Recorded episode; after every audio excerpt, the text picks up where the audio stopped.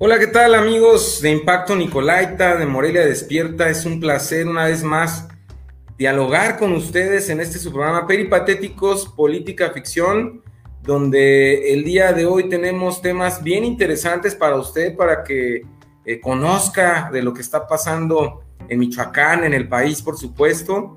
Y como siempre, nos acompañan a través de Impacto Nicolaita de Morelia Despierta y de Morelia MX Radio. Si nos estás escuchando también por Spotify en Peripatéticos Política Ficción. Un gusto saludar una vez más a Miguel Santamaría. Miguel, ¿cómo estás?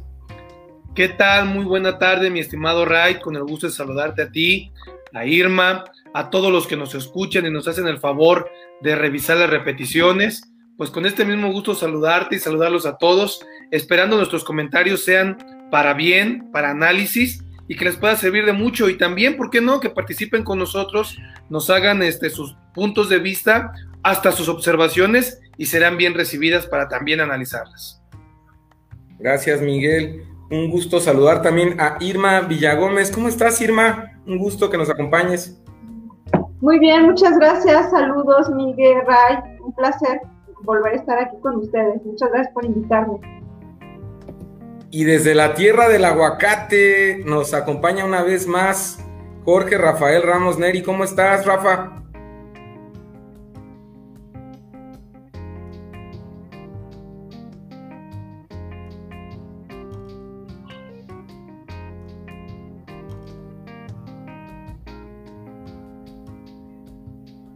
Hola, buenas tardes. Perdón aquí con algunos problemas de conexión, pero listo, muy bien, un saludo para. Gracias. Muy bien, pues, pues el día de hoy les traemos eh, temas bien, bien actuales y bien relevantes. Queremos platicarles el día de hoy del tema del COVID-19, la COVID-19 en nuestro país, cómo va, cómo va la vacunación. Eh, hasta el 10 de mayo, hasta el 10 de mayo tengo entendido que había 219 mil personas eh, que han fallecido por el tema del COVID-19. Eh, hay una meta del gobierno federal donde va a haber una vacunación para finales de este mes de mayo de 50 millones de personas vacunadas, que se ve difícil porque la vacunación va lenta. Queremos platicar de este tema y por supuesto también de las acusaciones que hay por parte de la Fiscalía General de la República contra pues algunos candidatos del estado de Nuevo León. Quiero preguntarles a, nuestros compañeros analistas, ¿cómo ven estas acusaciones? ¿Serán por perseguir justicia o será porque son los candidatos punteros que no son los candidatos del gobierno en turno? Comenzamos, por supuesto, con Miguel Santamaría. Miguel Santamaría, cuéntanos qué opinión tienes sobre el tema del COVID. Eh, había una estructura de parte del gobierno donde primero se iban a vacunar a todos los adultos mayores, posteriormente, eh, perdón, primero se iba a vacunar al, al sistema de salud, a todos los doctores, a todas las enfermeras, al personal de salud. Posteriormente se iba a vacunar a los adultos mayores en su totalidad. Posteriormente a los adultos de 50 a 59 años y así, llegando hasta los de 20 años, si no me mal recuerdo, pero entonces ha habido cambios y cambios y cambios en este sistema de vacunación, Miguel Santamaría. ¿Cuál es tu opinión? Sí, sin duda creo que eh, esta pandemia que nos tiene en esta nueva normalidad ha causado estragos en todo el mundo. Y sin duda hoy se ha visto la forma en que este gobierno federal lo ha llevado a cabo. En algunos momentos este, se hablaba de que la vacunación iba a ser un poco más rápida, las primeras vacunaciones hubo un poco de disturbios y creo que todo esto ha ido mejorando. Tuvimos primero la vacuna para los adultos de 60 años en adelante, en este momento hay que mencionarlo, ya está abierta para que los que se quieran vacunar en menos de 60 hasta 50 años. Ya está abierto ahí este, el link para quien se quiera registrar y lo necesite. Después de que vimos todo lo que pasó con los adultos mayores, algunos les hablaron, a otros no les hablaron, habían unas grandes filas, eh, creo que había, hubo grandes molestias, posteriormente que fueron vacunados, ya sintieron agradecimiento y se les olvidó toda la molestia. Eh, hubo tiempos en los cuales, aunque hubo desorganización, los que no se registraron, les invitaron a que se registraran para que dieran otros días y se pudieran este, vacunar. Y aún así, hay mucha gente que se quedó sin vacunarse. Creo que una de las cosas importantes que hay que mencionar es que no le deben de tener miedo a la vacuna, que es para bien. Veía en las redes sociales un hijo que llevó a su mamá en Monterrey, si no me equivoco, eh, diciéndole que la iba a llevar a, un, a, un este, evento de Chayán, a un evento de un artista. Y ya de repente dice, ¿qué crees, mamá? Pues al último no es un evento, es vengo que te vacunen. Le dice, mamá, ¿cómo crees? Y bueno, la pobre señora se persigue y dice, pues ni modo, ya estoy aquí. Invitarlos a que se vacunen, a que no tengan miedo, que a los que cumplan con los requisitos lo hagan, porque entre más estén vacunados, más rápido vamos a salir de esto. Posteriormente, hace unos días también se terminó la etapa en donde estuvieron este, vacunando al sector educativo, desde administrativos hasta profesores, eh, áreas públicas, áreas privadas. Creo que esto va a ayudar bastante, va a ayudar bastante a que la economía empiece otra vez a circular, por lo menos en Michoacán, porque en Michoacán el magisterio es uno de los motores importantes para que exista circulante en el Estado. Hay que recordar que aquí no tenemos grandes empresas, grande infraestructura, este, pero sí tenemos, este, la mayoría de las personas viven del gobierno, viven de la educación y ese es un factor. Recuerdo que hubo una temporalidad que no le pagaban no a los maestros federales, sino a los maestros estatales, tardaron meses en pagarles y la economía sí se vio retrasada. La gente que sacaba su cena, la gente que, que vende en el mercado, veía que no iban a comprar. Entonces, creo que hay que eh, enfatizar que los que tengan la oportunidad de vacunarse lo hagan. Creo que es una gran oportunidad. Yo te puedo decir que me vacuné. Este, tuve la fortuna de vacunarme porque soy docente en una universidad, universidad privada y bueno, eh, te puedo decir que no sentí nada. O sea, no, no, no tuve ningún este, estrago al otro día, ni he sentido nada. Yo los invito a que va lenta, nos gustaría que fuera más rápida, pero los que tengan la oportunidad, que ojalá ah, lo aprovechen. Gracias, gracias Miguel Santamaría. Irma, le comentaba a, a Miguel de este tema cambiante. ¿Cuál es tu percepción? ¿Cuál es tu, lógica? ¿Qué es lo que tú percibes de estos cambios en, el, en lo que ya habían planificado? ¿por qué no terminaron de vacunar al sector salud y pasan a vacunar inmediatamente a adultos mayores? ¿Por qué no terminan de vacunar a los adultos mayores y en vez de vacunar a los adultos de 50 a 59, vacunan a los maestros, a las maestras y maestros de todo el país? No es que nosotros estemos en contra, simplemente es, te, pido tu, tu percepción de por qué estos cambios porque e, es extraño, ¿no? Que lanzan un plan nacional de esta vacunación y, hay estos cambios. Perdón, pero es un poco... Eh, da, da a verse un poco mal que vienen las elecciones y de repente quiero vacunar a todos los maestros. ¿Qué percepción tú tienes, Irma Villagómez?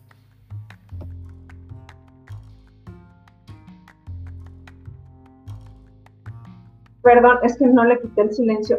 Déjame eh, comentarte que creo que es una falta de organización principalmente y después yo creo que tiene todo que ver el tema político. Este, creo que, más que nada tiene que ver el tema político este, y falta de organización. Yo quiero comentarte que yo eh, fui parte de, ayudar a, varios adultos mayores a llevarlos al tema de la vacuna. Eh, en el primer eh, momento, la primera vacuna, fue toda una travesía. Yo llevaba eh, en mi auto cuatro adultos mayores y fue toda una travesía ir de un lado a otro de un este de un em, de un centro de vacunación a otro a otro a otro fue realmente una, una travesía y lo que percibí fue una falta de organización impresionante eh, eh, posteriormente, para la segunda vacuna que les tocó, también llevé a, a, mis vecinos a vacunarse. Esta vez eh, sí nos, nos tocó este, en el lugar que les correspondía, que era acá en Ceú. eh, y fue un poco más ágil, fue más rápido. Eh, en el tema de, de, mi abuelita que tiene 90 años, la vinieron a vacunar hasta la casa, todo lo, lo empezamos a tramitar por teléfono y fue un poco ágil, eh, este, ya la, el, el segundo, la segunda vacuna. La primera como que eh, apenas estaban viendo cómo realizarlo, incluso fui voluntaria, me quedé en el centro de vacunación de la feria a tratar de, de ayudarles a organizar, junto con otra chica que traía a sus, a sus adultos mayores, a sus abuelitos, junto con otra chica, este, eh, eh, ayudamos para tratar como de eh, organizar un poquito con, con, fichitas que les dábamos y este, para que no hubiera aglomeración de adulto mayor ahí en, en, en la feria y con el sol que había, era una cuestión impresionante. Entonces tratamos de ayudar y de agilizar haciendo pues eh, labor social. Entonces creo que, que, que, por mi experiencia que tuve en, en esta, en estos eh, dos momentos de la primera y la segunda vacuna del adulto mayor, creo yo que efectivamente eh, no, no traían una planeación, no traían una organización real, por eso se les, se les complicó tanto. Eh, eh, ahora creo que, que, el tema de los, um, los docentes, el tema de, de, la gente de salud y saltarse eh, a los de 40, a los de perdón, 50 años que, que, también estaban registrándose y todo eso, creo que es un tema, considero yo que es un tema político, que no le están este, como que tomando el, el, el orden necesario, están como aventándose rápido que para que los maestros este, eh, apoyen en este tema electoral y, y, así, ¿no? No creo que, que eso, esa parte está como, como más que nada politizada un poco. Gracias, gracias Irma. Rafa, a ver Rafa, ¿qué opinión tienes tú? ¿Es una desorganización o se dieron cuenta que la estrategia, que se equivocaron en la estrategia simplemente en haber hecho de esta manera los turnos para la vacunación? ¿Qué percepción tienes tú, estimado Rafa, con este tema del COVID y la vacunación? ¿Cómo vamos con la vacunación? Con una vacunación lenta, por cierto.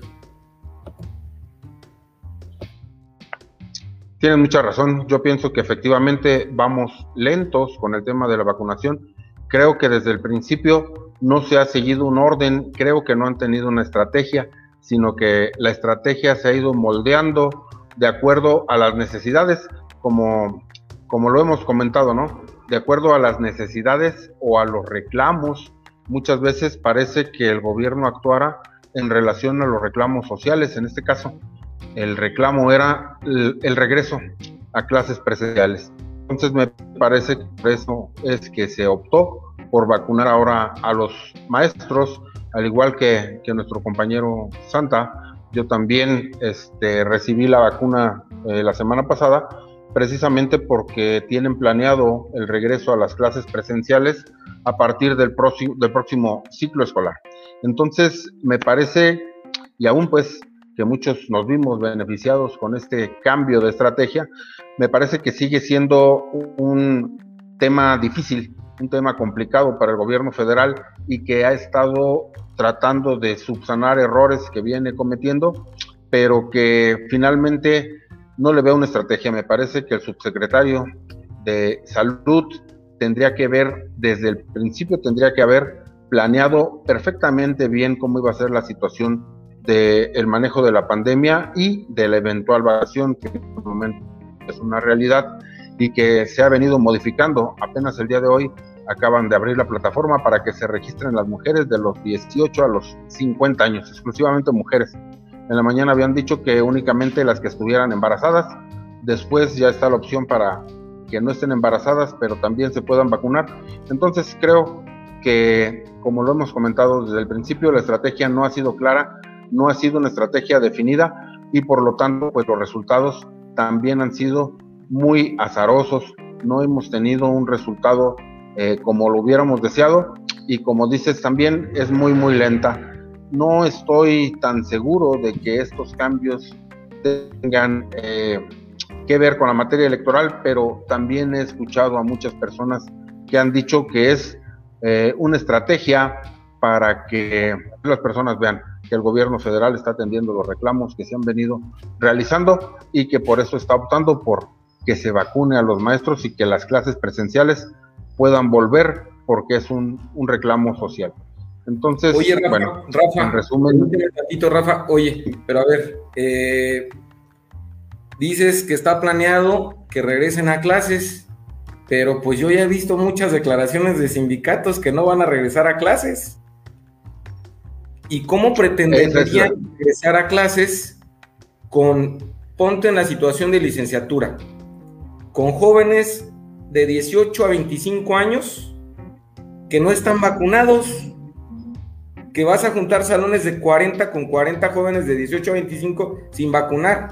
Ahora vete a prepas, jóvenes de 15 a 18 años que no están vacunados. ¿Cuál es la estrategia, Rafa? No entiendo, no entiendo de verdad cómo van a regresar a clases si los jóvenes no están vacunados. Fíjate que esa es una eh, pregunta que también nos hemos hecho muchas veces.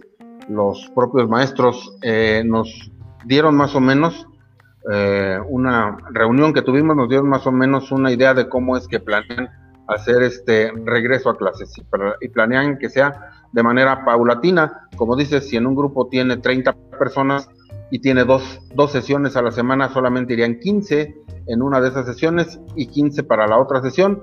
Y una parte la tomaría en línea y otra parte presencial y viceversa. Así se van a ir cambiando porque precisamente la, la misma pregunta nos hacíamos todos, ¿no? El maestro puede que esté vacunado, pero todos los alumnos no, porque pues según el rango de edad todavía no les correspondería. Entonces, la idea sería, sería esa, de acuerdo a la estrategia que, nos comentaron, en una de las universidades específicamente en donde, en donde presto servicios docentes. Pero, pues igual, o sea, eh, efectivamente es difícil pensar en, una, en un regreso a clases presenciales cuando solamente el maestro estaría vacunado y la mayoría o todos los demás eh, alumnos no lo estarían. Entonces tendrían que tener, además de la sana distancia, de poner, este, estaban pensando en poner mamparitas, pues así, para tener divididos a los alumnos, pero al igual que la estrategia de vacunación, el regreso a clases me parece que todavía no está bien planeado y que todavía no es una realidad, yo creo, una idea que tienen y que tal vez pues se le pueda ir dando forma, pero será a través de estos meses y supongo que también de acuerdo al avance que tengan en el tema de la vacunación, pero pues bueno, yo lo veo complicado, cuando menos un regreso a clases, digamos, normal, no, no lo veo todavía en el mediano plazo. Tal vez, como les comentaba, que el grupo se divida y que algunos lo tomen presencial y otros en línea y que así pues vayan, vayan haciendo el regreso. Pero la verdad es que no lo tengo muy claro, aunque yo también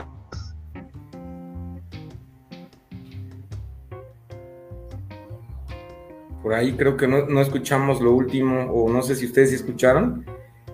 Vamos, vamos a los comentarios rápidamente para iniciar con la última parte sobre este tema. Mariela Santillán, saludos a todos, muy buen programa, muchas gracias Mariela.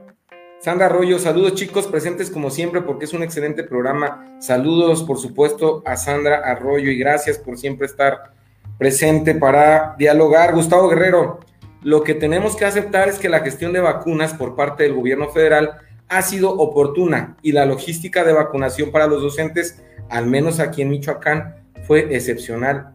Yo creo que eh, con el tema de la vacunación a docentes, pues sí, ha sido muy buena, es lo que se ha visto. Y Maritza, Maritza González, Ray, ¿se pueden tener percepciones encontradas o en contra por la etapa electoral? Por supuesto. Sí, sí, bienvenida a la diversidad de opiniones. Maritza, gracias por tu comentario. Pablo Gómez, yo creo que fue principalmente porque vacunar a los adultos mayores no causó el efecto esperado, porque nunca fue una buena estrategia vacunarlos primero. Y bueno, es de sabios cambiar de opinión y en este momento vacunar a los decentes sí va a hacer una diferencia. Ese es un buen comentario, puede tener cierta razón ahí, que no tuvo el impacto que en realidad quería el gobierno esa primera etapa de vacunación. Sandra Arroyo coincide con Pablo. Creo que hay muchos docentes jóvenes que sin el afán de ofender, ellos eran los que estaban en los bares y antros, porque ellos sí tienen una quincena segura. Golpe ahí para los, para los docentes que están en el antro y en los bares. Vamos con la segunda. Muchas gracias por sus comentarios. Saben que los pasamos todos los comentarios siempre y es bien relevante para nosotros eh, tener este diálogo, pasar sus opiniones y platicar, hacer un ping-pong con estas opiniones. Quiero decirles, a ver, Miguel Santamaría, hay hasta el día de ayer 14 estados del país en verde, 15 en amarillo y 3 en naranja. 219 mil fallecidos, dice el gobierno, aunque la Universidad de Washington dice, de Estados Unidos, que en realidad en México hay aproximadamente 625 mil personas fallecidas que lo que nos está diciendo el gobierno. Y tres veces más contagios de lo que está diciendo el gobierno. Lo que tenemos claro es que no se ha aplanado la curva, Miguel Santamaría. Yo observo eh, que se está relajando muchísimo el tema de las prevenciones del COVID, Miguel. No sé tú cómo observas al gobierno.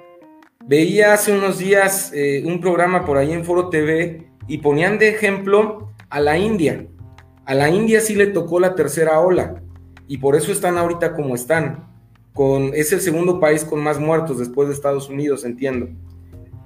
A nosotros no nos llegó ahorita la tercera ola, pero la India relajó, relajó. Y yo siento que México está relajando mucho y me refiero al gobierno y me refiero al salir a las calles y ver ya en muchos lugares personas sin cubrebocas.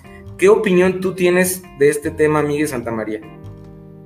Bueno, primero que no se debe de relajar las medidas. Segundo, aún con la vacuna, tampoco las tienes que relajar porque hay que recordar que la vacuna no es que te haga inmune, es que te hace que si te llega a tocar el COVID, eh, no, no sea catastrófico, que no pierdas la vida, que sea menor los problemas que te dé a tu cuerpo, ¿verdad? Entonces, primero hay que bajar las medidas y creo que, que eso es algo que tenemos que entender todos como sociedad y lo hemos dicho.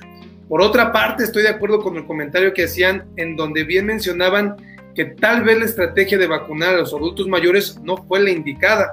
Y no fue la indicada porque en efecto los adultos mayores no son los que andaban en el antro, no son los que andaban de fiesta, no son los que andaban en la playa, no son los que se la pasan saliendo. Son los jóvenes que ese ímpetu, ese ánimo, pues son los que alcanzan a salir a, a lugares a bailar, a divertirse, a pasear y que son los que en ocasiones tal vez no toman las precauciones adecuadas porque no tienen familia. Si retomamos los escenarios y los temas, siempre que escuchamos una historia de algún contagio, es el amigo de, la sobrina, la amiga del primo. O sea, los que llevan, los que llevan el virus son los mismos jóvenes o son aquellos que tienen la capacidad económica para seguir yendo a estos lugares. ¿Quiénes son los que tienen la capacidad económica? Pues todo el sector público porque hasta el privado tuvo una baja.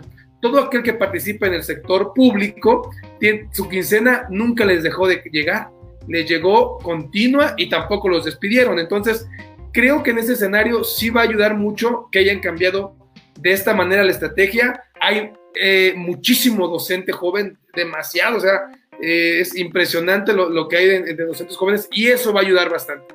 Eh, sin duda siguen, sí siguen este, existiendo eh, yo he escuchado de personas que han fallecido, que han fallecido por COVID, que, aunque son aislados, ya no son como en días pasados donde veíamos en las redes a, conocidos o personas desesperadas pidiendo un tanque o que hacían largas filas, este, sí siguen falleciendo personas. No debemos nosotros como ciudadanos hacer a un lado. Entiendo que por una parte está la economía y por otra parte está la salud por una parte, algunos pueden estarse muriendo de hambre porque la economía está estancada, se, han incrementado los asaltos, eh, no hay empleo, la gente está desesperada y por otra parte todos aquellos que empiezan a salir pues empiezan a crear circulante. Son dos temas que no dejaría, deberíamos dejarlo este, a un lado. Se habla de una nueva normalidad. Yo creo que como ciudadanos debemos de entender que estamos en una nueva normalidad.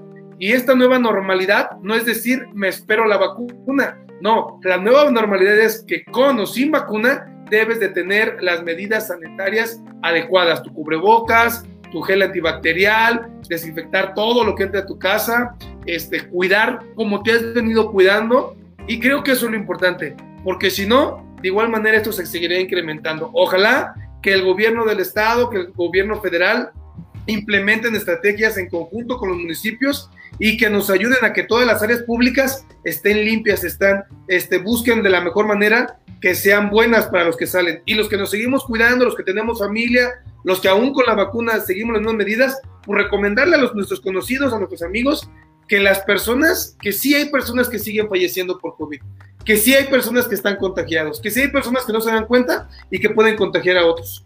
Entonces, hay que recordar que estamos en una nueva normalidad y la nueva normalidad nos pide que nos sigamos cuidando.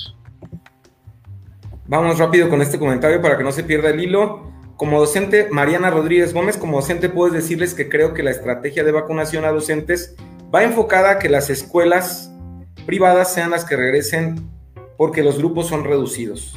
En el caso de las escuelas públicas sería imposible, pues son grupos de 40 alumnos en salones de 5 por 5 metros. La opinión de Mariana Rodríguez, muchas gracias Mariana. Rafa, vamos contigo. ¿Qué, opinión tienes tú de, este tema de más de 200 mil muertos?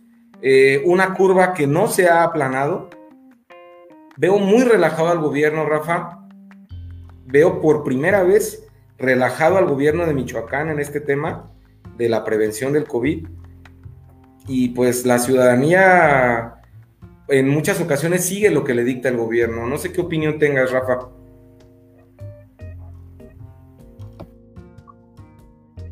Pues igual, como lo hemos venido que como tú lo dices, muy bien lo dices, tiene razón. La curva no se ha aplanado ni se aplanará. Lo que se ha terminado es la propaganda. Lo que se ha terminado es escuchar todos los las recomendaciones del gobierno, tanto municipal como del gobierno estatal y federal.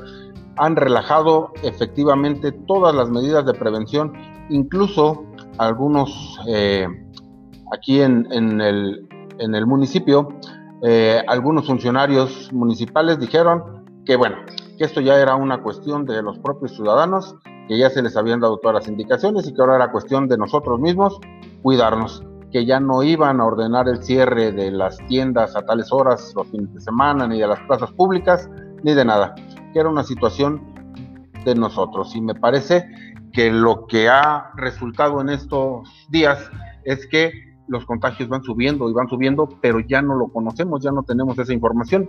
A mí de manera diaria me llega un informe y Morelia y Uruapan primero y segundo lugar, primero y segundo lugar, primero y segundo lugar, van variando todos los días, todos los días están en primero y segundo lugar y sin embargo en el municipio, como les digo, no hay ninguna medida restrictiva, ya ni siquiera están los tránsitos cuidando que en el servicio de transporte colectivo vayan las personas, los choferes, los pasajeros con su cubrebocas puesto de manera correcta, porque, como les digo, ya decidieron que es una responsabilidad de los propios ciudadanos, porque ya nos dieron las indicaciones. Pero la verdad es que ha habido muchas personas, muchos que se han manifestado en, en contra de las medidas restrictivas que se habían puesto por parte de los gobiernos municipales, estatales, y que al contrario, los actos proselitistas, los actos político-electorales no tenían ningún tipo de restricción.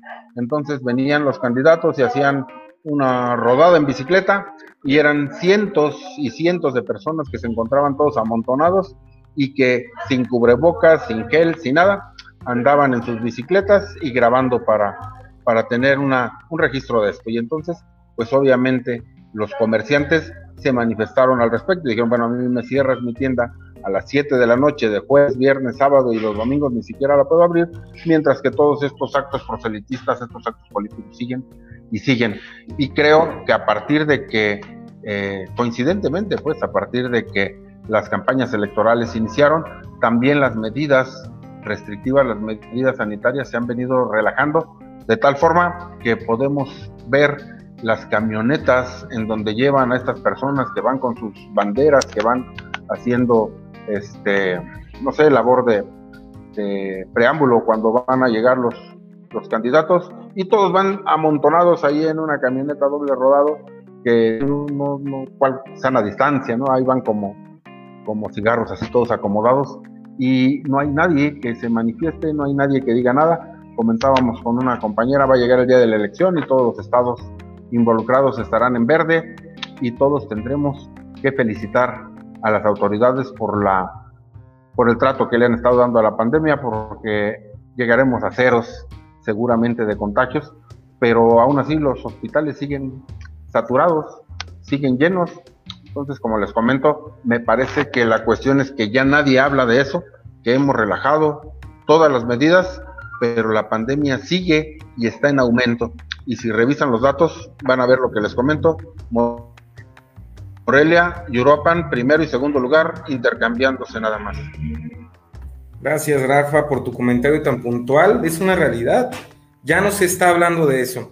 Y en este sentido, Irma Villagómez, pues, ¿qué pasa al gobierno en general, en todos los niveles, y a la ciudadanía? ¿Se le olvidaron ya los más de 200 mil muertos que dice el mismo gobierno? o los 600 mil que dice la Universidad de Washington, porque pues nosotros vemos las campañas políticas y cientos de personas y miles de personas y un montón sin el cubrebocas. ¿Qué carajo pasa? ¿No tenemos sentido común? Olvídate de que te diga el candidato que guardes la sana distancia. Nosotros mismos como personas, ¿qué opinión tienes, Irma? pues totalmente irresponsable. Creo que, el que eh, los medios de comunicación y, en general el gobierno federal este, eh, haya como eh, evitado ya hablar tanto del tema se debe a una cuestión meramente política, meramente electoral. La gente sigue falleciendo, eh, los hospitales efectivamente, como dice Jorge, sí, están, están todavía llenos, este, eh, pero sí, ves en la calle, yo, yo eh, vi un, evento en el centro hace unos días, no recuerdo qué días, pero estaba aquello, yo me asusté, o sea, cuando vi dije, no puede ser, estaba aquello súper lleno, este, y efectivamente, como tú lo dices, eh, no, no traían las medidas necesarias, no traían el cubrebocas, no traían... Entonces sí, tal parece que esto eh, eh, se relajó totalmente, pero, pero esto es un tema totalmente electoral, totalmente político. cuando terminen las campañas esto va a seguir y, va, y ahora sí entonces van a volver a hablar del tema. Yo creo que como ciudadanos, como mexicanos inteligentes, como michoacanos inteligentes, debe caber en nosotros el tema de los cuidados que sí que deben seguir permanentes. O sea, esto, esto como bien lo dicen, es, es, un, es un virus que ahí está, que aunque te vacunes, te puede dar este, con, con, con, una, con daño menos severos, pero te puede dar. Es un estilo de vida que tenemos que acostumbrarnos a él. No sé por cuánto tiempo, pero si no nos cuidamos va a ser mucho. Efectivamente tenemos que, que ser responsables primero nosotros y este, para que los demás sean responsables. Por supuesto que, que, el tema electoral, eh, eh, pues eh, con honestidad les digo, se ve como que los candidatos lo que menos les importa son los ciudadanos. Y la gente no se da cuenta que, que lo que se está haciendo es una campaña como las, las de antaño, que el, el, músculo político era llenar calles, llenar estadios, llenar este, eh, grandes, grandes espacios. Este, pero recordemos que en aquellos entonces no había esta pandemia, no, no, la teníamos. Ahora estamos viviendo algo, eh, sin lugar a dudas, este, eh, histórico. Y si nosotros no hemos entendido cómo está la situación de salud en el país en estos momentos es porque de plano no hemos entendido nada. Somos unos, unos ciudadanos totalmente irresponsables que no le tenemos temor a, la, a la salud, a la vida, a la muerte más Gracias, Irma. Pues sí, es una cuestión totalmente individual de, de partir en el autocuidado, ¿no? Y pues dicen, dicen los expertos, algunos expertos, que en México se salvó un poco de la tercera ola por la inmunidad de esta famosa de rebaño. Pero les decía, así pensó la India. Entonces no podemos relajar. Si usted nos hace favor de ver, por supuesto que esto es una, no es una situación de miedo. Como dice Miguel Santamaría, esta es la nueva realidad. Y tenemos que vivir con precauciones, que no son del otro mundo. ¿eh?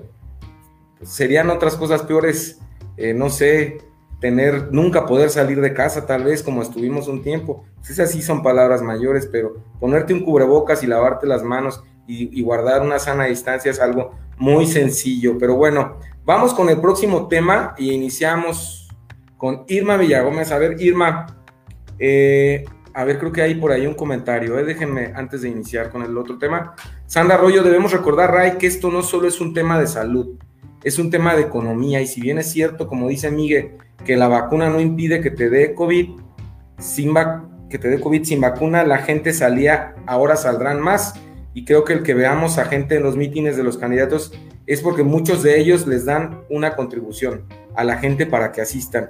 Y ante esta situación económica, la gente no se puede negar. Gracias, Sandra. Sí, hay muchas personas que, que sí tienen la necesidad ¿no? económica de, de asistir a estos mítines por, por 100 pesos, por 200 pesos, hasta por un alimento, ¿no?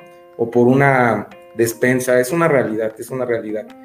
Pero bueno, vamos, vamos al último tema eh, con Irma Villagómez. Irma, hay una investigación en curso contra los dos punteros en Nuevo León, los candidatos punteros eh, por el gobierno de Nuevo León. Me refiero a Samuel García y a es Adrián de la Garza por el PRI y el otro por Movimiento Ciudadano. El del PRI por solicitar el voto a cambio de dinero y Samuel García por recibir aportaciones ilícitas. El presidente sale en la mañanera y dice, adelante, ¿cómo no me voy a meter en las elecciones si pues yo estoy viendo que están afectando la democracia? ¿Está bien el presidente? Fíjense que hoy me hizo reflexionar o ya me estoy volviendo pro no sé qué me está pasando, pero pues se tiene que quedar callado el presidente ante esto si nadie hace nada o es al revés, el presidente da la orden y es que la fiscalía investiga para que bajen a los candidatos punteros, porque Morena va hasta cuarto lugar, creo, tercer lugar. ¿Qué opinión tienes, Irma Villagómez?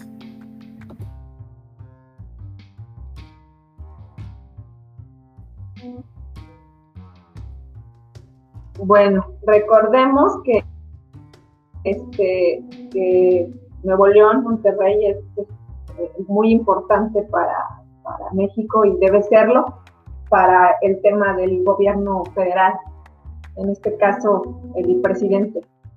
Efectivamente, pues él, se, se, replega, dice, está bien, pelense para que mi candidato o la gente que yo estoy impulsando pueda sobresalir mientras estos se pelean. Pero definitivamente que, su postura es totalmente eh, irracional. Eh, yo insisto, eh, el presidente no actúa como presidente en una cuestión imparcial, en una cuestión democrática. Él actúa todavía como el dirigente de un partido. Entonces todo, todo lo va realizando a favor de, se mete donde, donde, donde puede ayudar a los candidatos de, Morena. Y donde no, dice, pues yo que se peleen, yo no me meto, o, yo no opino. Eh, terrible, este, por supuesto que eh, eh, se manifestó por ahí en, en, una, en el Senado, en, un grupo que tenían ahí que estaban hablando, donde dice una senadora que para el presidente es primordial la elección de eh, Monterrey y la elección de Jalisco, porque son eh, temas principales para él, por eso él, eh, hace esta, estas, bueno, estos no se mete en este tipo de, dinámica porque le conviene y para él es importante este, pues tener estos, estos estados con, el partido del que le metió. Entonces creo que, pues totalmente no debe actuar así, tiene que, actuar de forma imparcial, pero no lo va a hacer. O sea, definitivamente creo que no es un, buen actuar, pero, pero bueno, va a seguir haciéndolo así porque ha venido haciéndolo a favor de un partido político. Nos dice Rafa Irma que el presidente debe de ser imparcial. Y bueno, yo creo que lo que entiendo es que no intervenga ¿no? en estos asuntos, que no intervenga en estos asuntos. Pero interviene de manera a conveniencia o de manera selectiva en los asuntos donde quiere intervenir.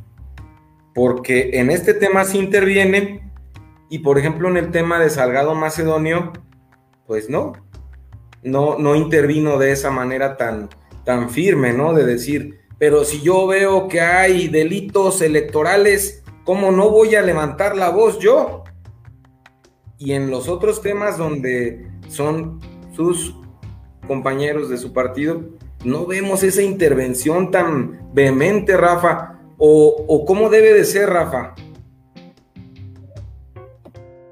No, a mí me parece que el presidente no puede intervenir de ninguna manera en las cuestiones político-electorales en un desarrollo de un proceso electoral como es el que estamos viviendo, porque eso mismo se le ha criticado a todos los mandatarios anteriores. Recuerdo a Fox cómo se le recriminó por sus intervenciones y por sus constantes opiniones que daba respecto del proceso electoral que le tocó en esa, en esa época. Me parece que para eso existen los órganos electorales y los órganos impartidores de justicia los que investigan los delitos y que son autónomos precisamente para no tener que depender de que el mandatario, de que el presidente de la República dé una orden o no para la investigación de los delitos. Creo que por eso se les dotó de, de patrimonio propio para que puedan actuar de una manera libre y eficaz. Me parece que efectivamente las intervenciones que vemos del presidente siempre tienen un sesgo Creo que con el caso Guerrero es una burla a las instituciones electorales como el INE, como el Tribunal Electoral, lo que se hizo poniendo a la hija de Salgado Macedonio como candidata y que el presidente no diga nada es una aberración. Me parece que o se entromete en todo lo que debería entrometerse o no se entromete en nada para que pueda guardar esa imparcialidad que debe de ser así. Cuando él fue electo como presidente, ya no tiene partido, ya es un ciudadano que tiene que ejercer el poder y que tiene que ser respetuoso de la legalidad. Es lo único que tiene que hacer. Entonces me parece que las intervenciones que está realizando son indebidas, son tendenciosas y que alguien debería de ponerle un alto. Sin embargo, conocemos cómo es esta persona que trata a toda costa de saltarse a las autoridades electorales que ya tiene un pleito casado con el Instituto Nacional Electoral y que aprovecha cada una de las oportunidades que tiene para refrendar esa desobediencia a las, a las instituciones.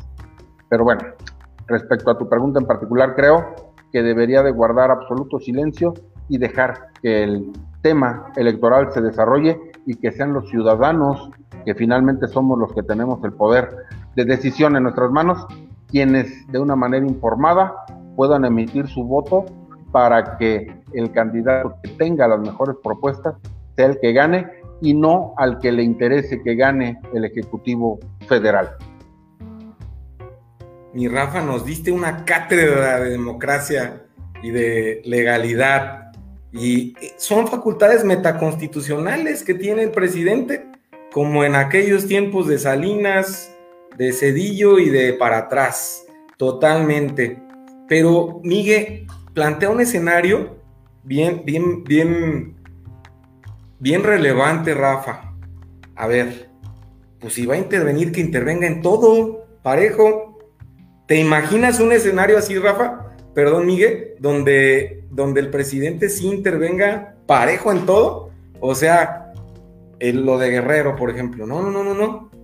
Que se investigue y fiscal investiga. Ya mandé un oficio al fiscal.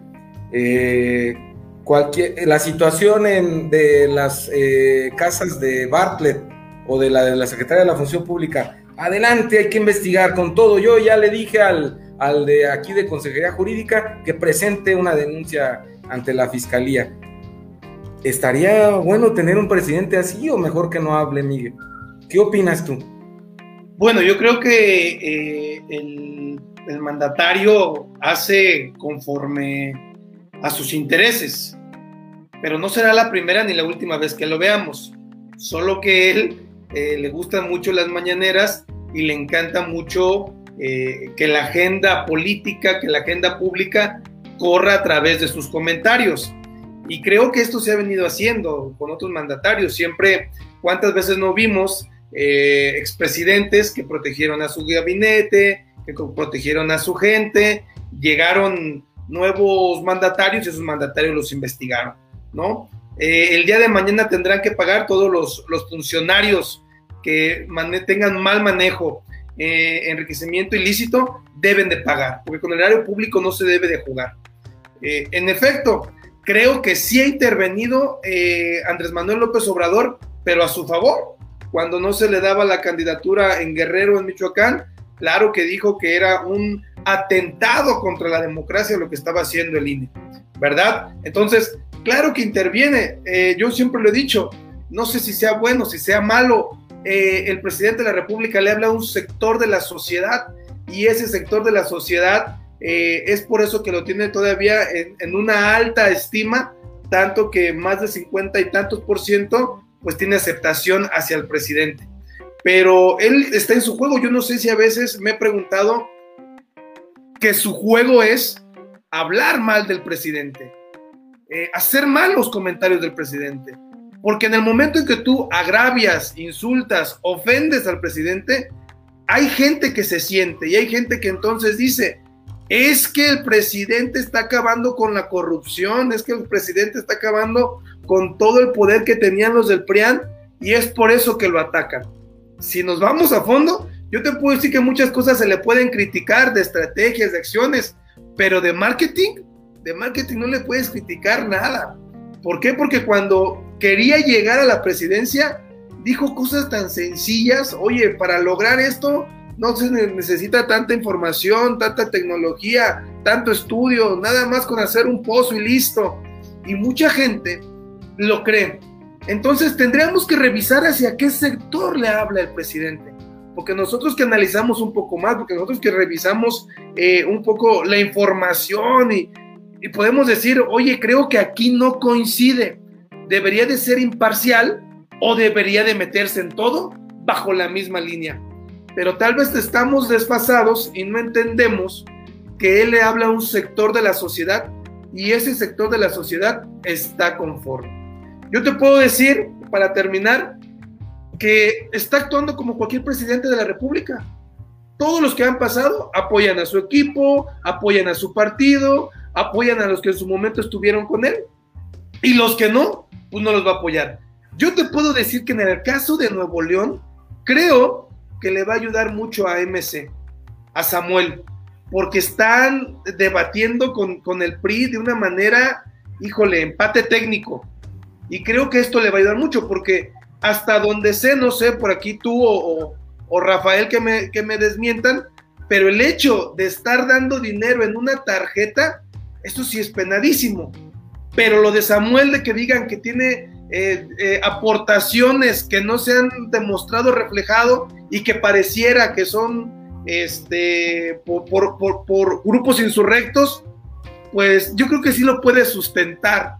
Y entre este debate, entre este debate de quién puede sustentar o no, creo que el que puede salir más limpio es Samuel. No creo que sea para ayudar a la de Morena, porque va muy abajo. O sea, definitivamente, si los saca a los dos de la contienda y, meten a la de Morena, sí sería terrible, ¿eh? Sería un golpe terrible en realidad a la democracia. Pero creo que es más bien, entiendo que MC ha tenido buenos trabajos en el, Congreso de la Unión, le ha apoyado bastante a Morena. Y no dudo que sea más para ayudar a Samuel que para ayudar a su propia candidata de Morena. El, el tema político bien desmenuzado por Miguel Santamaría. Muchas gracias, Miguel. Miren, nos quedan unos minutitos. ¿Qué les parece si damos nuestra opinión en dos minutos cada quien? Eh, que la den ustedes, yo me guardo la opinión para que ustedes tengan sus dos minutos sobre el tema de eh, la ampliación del presidente de la Suprema Corte. Sí, conocen el tema, ¿no? El presidente eh, se hace una reforma en la ley orgánica del Poder Judicial en un transitorio para que el actual presidente de la Suprema Corte dure más años de los que ya está establecido. Y la Constitución marca que solo es un periodo exacto, no se puede ni reelegir ni ampliar ese, ese mandato que tiene el presidente. ¿Quién se anima a iniciar? Díganme. Miguel, adelante. Ya de una vez. bueno, yo creo que eh, sí, el, escenario es, este es en donde el presidente ha tomado atribuciones y, no le da temor al dialogar o mencionar algo.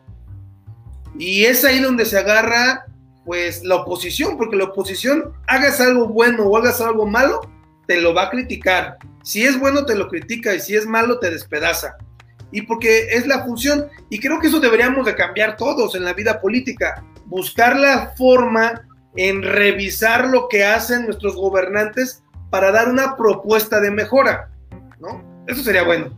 Pero vende más. Yo recuerdo una vez que empezaba a escribir una revista, me decía mi hermano, de una vez debes de pensar cómo vas a escribir. Si vas a escribir con la información idónea o si, porque los que hacen la información idónea son grises, o si vas a, escribir este, metiendo información en donde le pueda llamar a la gente. ¿Y cómo le puede llamar a la gente?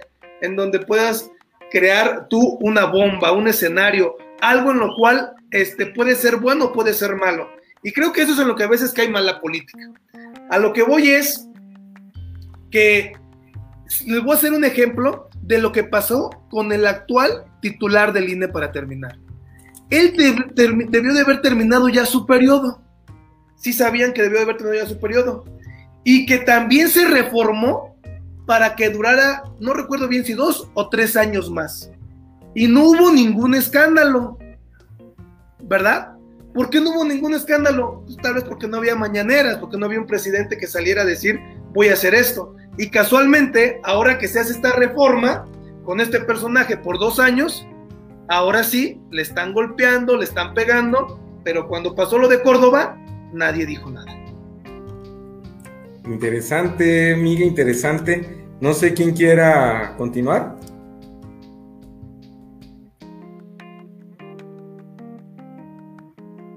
Rafa, Irma, ¿quién quiere continuar? A ver, ¿quién se anima?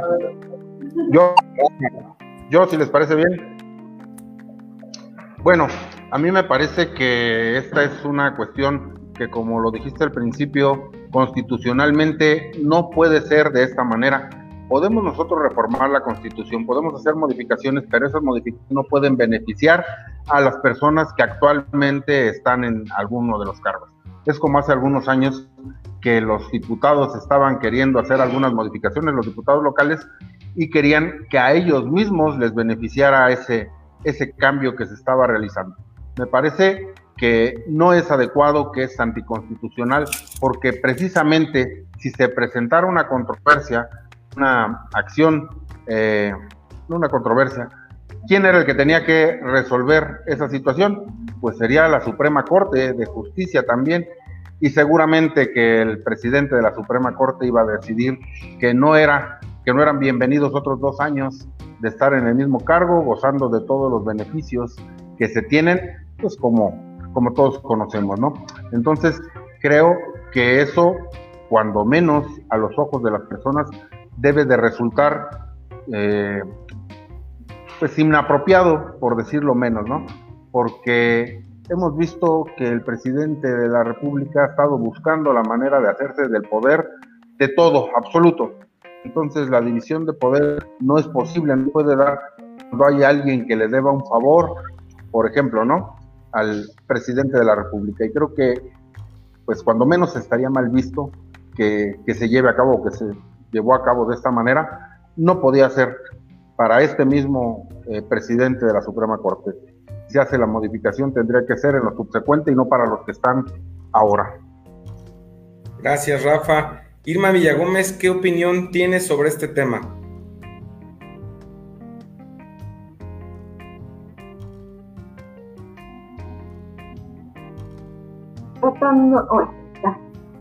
pues totalmente inconstitucional, no, no hay otra palabra, es inconstitucional, es, una situación, eh, ah, digo, a capricho, debe tener el, el, Ejecutivo debe tener algunas cuestiones que tiene que sacar adelante, por eso quiere que, esta persona continúe. Eh, pero totalmente aberrante, digo, si ya no respetamos nuestra constitución, pues no tiene caso. Definitivamente, eh, eh, yo lo estuve viendo este, cuando estaba toda esta discusión y, realmente, de verdad, eh, eh, eh, no, no, no, no, es una cuestión como, como a capricho, como, pues digo, lo, lo, ponemos en la mesa, lo defendemos y lo sacamos. Pues vale que esto sea de esta forma, ¿no? totalmente ilegal, totalmente inconstitucional. No, no, no. Digo, lo, como se ha venido actuando con, con este gobierno federal con estas cuestiones legales, como se ha venido actuando inconstitucionalmente. Inconstitucional, dice Rafa e Irma Villagómez, Miguel Santamaría, pues ya lo han hecho antes, hombre. ¿Para qué la hacen de tos? Lo hicieron con el del INE. Le dieron dos, tres años más y ahí no hicieron nada. Yo no lo tengo claro. ¿No fue inconstitucional? Si es así, Rafa, porque la verdad yo no lo recuerdo de seis, lo, lo, elevaron a nueve años. A nueve años. Y tenía menos. Sí, el periodo de el periodo de Córdoba, pero desde que inició el, el periodo de Córdoba ya era de nueve años. Los anteriores sí eran de seis, hasta donde yo, hasta donde yo tengo entendido, pero me comprometo a traerla en sí, no. correcta oportuna para la próxima semana. Tenemos, y tenemos que informar bien a los que nos están haciendo el favor de ver.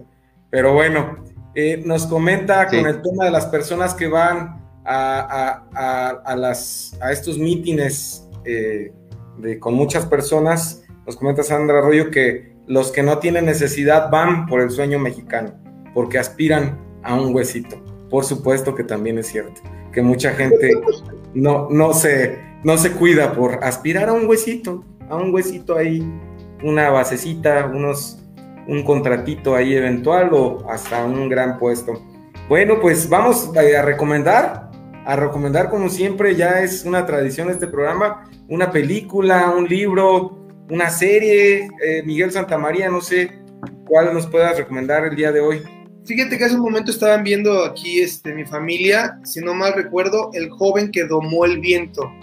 Es una historia real de, de un joven que vivía en la India, no tenían agua, y él estudiando aparte y buscando logró este, crear eh, electricidad y bueno, para poder succionar con una bomba agua y ya posteriormente, bueno, fue una persona que le dieron ya una beca en escuelas, en escuelas principales de, de su país. Está muy interesante, muy buena, se la recomiendo. Gracias, Miguel, muy interesante. Irma.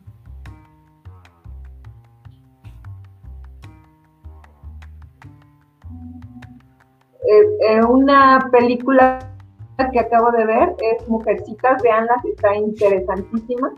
a mí me, me, pareció muy, muy buena. Veanla, no, no les adelanto nada, veanla, si no, no la ven.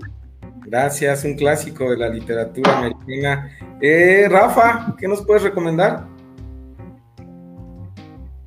Fíjate que voy a hacerles una recomendación que me hizo mi amigo José Vargas de una película que se llama Más allá de los sueños con Robin Williams.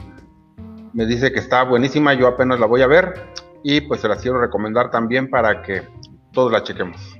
Súper recomendable, gracias. Yo les eh, recomiendo una serie de Netflix, eh, unos ocho capítulos, El legado de Júpiter.